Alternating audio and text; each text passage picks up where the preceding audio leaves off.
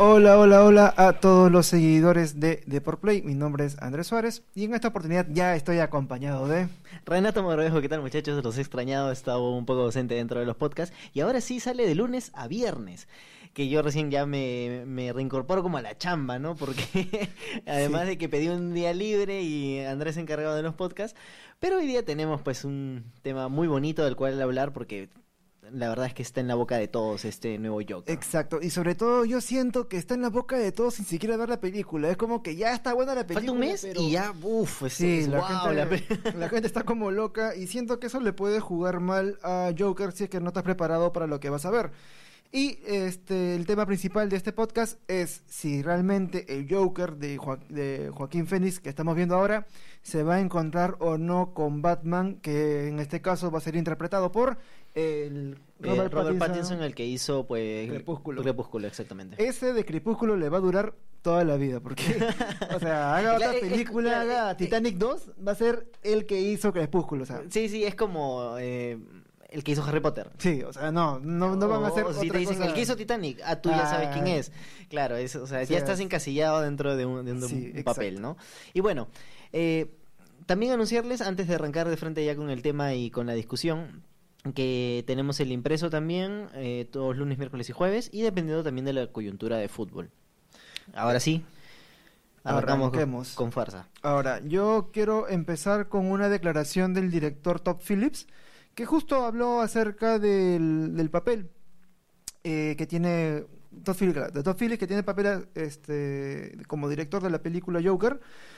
Y él respondió categóricamente, dijo lo siguiente, no, definitivamente no y agregó, en cierto modo en los Estados Unidos parece que los cómics son nuestro propio Shakespeare, lo que significa que si puedes hacer muchas versiones de Hamlet, también habrá muchas más versiones de Joker en el futuro, de eso estoy seguro. Entonces, claro, esto esta aclaración viene de, también como respuesta a aquellos que se preguntan, ¿este Joker tendrá un universo cinematográfico? O sea, ¿se juntará con, con la Liga de la Justicia, con Superman? Porque en teoría y entre muchas comillas, el universo existe.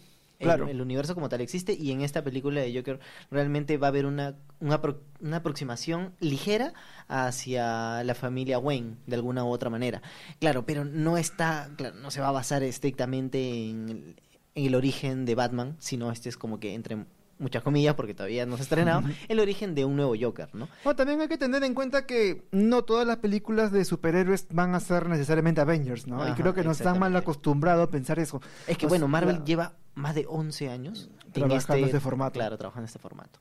Y dice, entre que quiere, hizo algo bueno, algo malo, y se le caen los, los, los proyectos, otros lo, saca bien, y, y todavía no, no, no, cuaja su universo cinematográfico, pero cae una película que está muy bien puntuada y que ha ganado un León de Oro a Mejor Película en Venecia, que sí es un festival de cine bastante, bastante importante. Entonces estamos que es un paso previo al Oscar, ¿eh? Sí, es un paso previo al Oscar. Estamos hablando de que una película de DC ha sido muy bien recibida por la crítica, pero que no tiene legado. Y es lo que más o menos yo te comentaba, ¿te acuerdas antes de, pues de, abrir el podcast? Es que este Joker no tiene legado, no tiene universo cinematográfico, es que nace y muere acá. Ahora, DC, como cualquier otra empresa, le gusta la plata. o sea, veremos algún Joker 2 si es que esto tiene muchísimo éxito. Ahora, hay que tener en cuenta que Joaquín Phoenix dijo que probablemente no por ahora no lo está pensando, porque eh, tuvo un desgaste, digamos, emocional, físico, eh, que, digamos, lo mantuvo muy, muy al margen con el papel. Algo que ya se repitió con otros actores que también han hecho de Joker, las han, la han pasado Jared Leto, el mismo Jared Leto dijo este, que se sentía muy involucrado con el personaje y no salía del personaje inclusive cuando estaban en receso en las grabaciones. Aún así su, su Joker pasó como que muy desapercibido porque salió en Suicide Squad, una película que pasó por agua caliente. Exacto. Ah, quería agregar también que por qué no yo, por qué no Joaquín Phoenix sí lo pensaría otra vez para volver a ser Joker, es por una información que salió ahora, justo que eh, Todd Phillips aclaró que él se escapaba del rodaje, que había momentos que él se salía y escapaba del rodaje y luego volvía y no interactuaba con la gente de producción.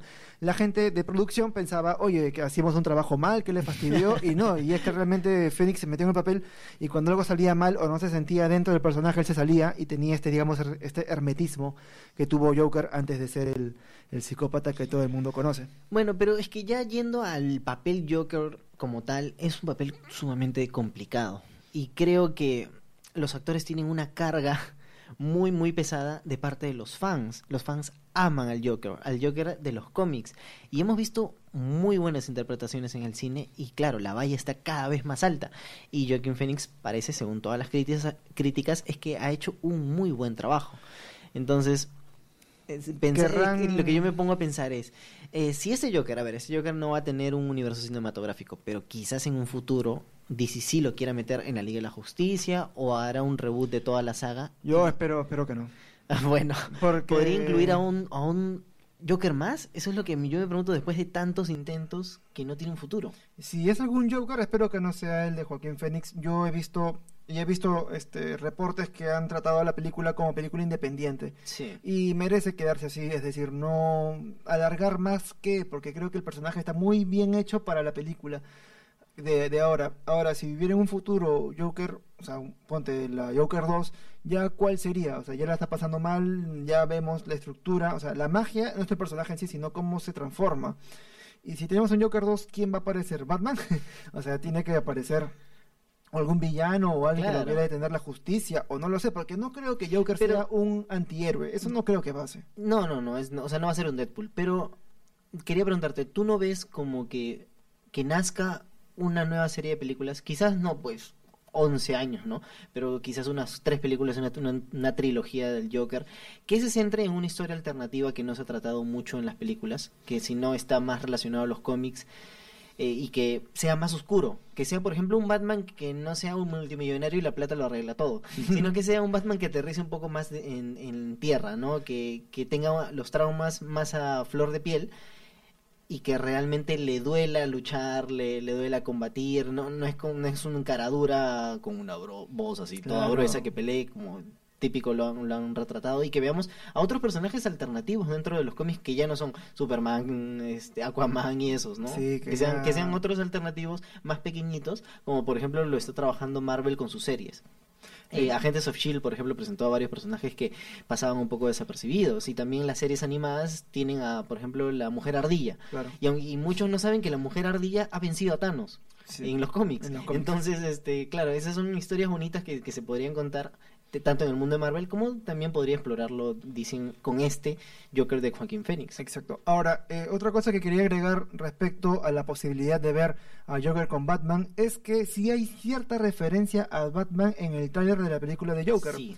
Y ocurre que cuando hay una escena muy rápida que salen los payasos, que son como que los secuaces de Joker, que salen de un teatro, si te fijas bien y ese es- te tienes en un fotograma determinado, eh, vas a ver que aparece el póster de la, pel- de la obra Excalibur. Y esta obra no es cualquiera y el detalle no es cualquiera. ¿Por qué? Porque esta misma obra es promocionada afuera del teatro en el que está Bruce Wayne junto a sus padres antes de Antes del asesinato. Ajá. Y sobre todo en la película de Batman vs. Superman, Dawn of Justice. Es como que aparece la misma referencia. Si tú ves la película de Dawn of Justice y ves Excalibur, vas a notar que hay. que, que- casi la misma la pista. Claro, hay cierta relación. Exacto. Ahora, pero el tema es la edad. Porque si Joker tiene ahí como unos 40 y 50 y tantos y Bruce Y Wayne, Bruce recién Wayne está está chiquito.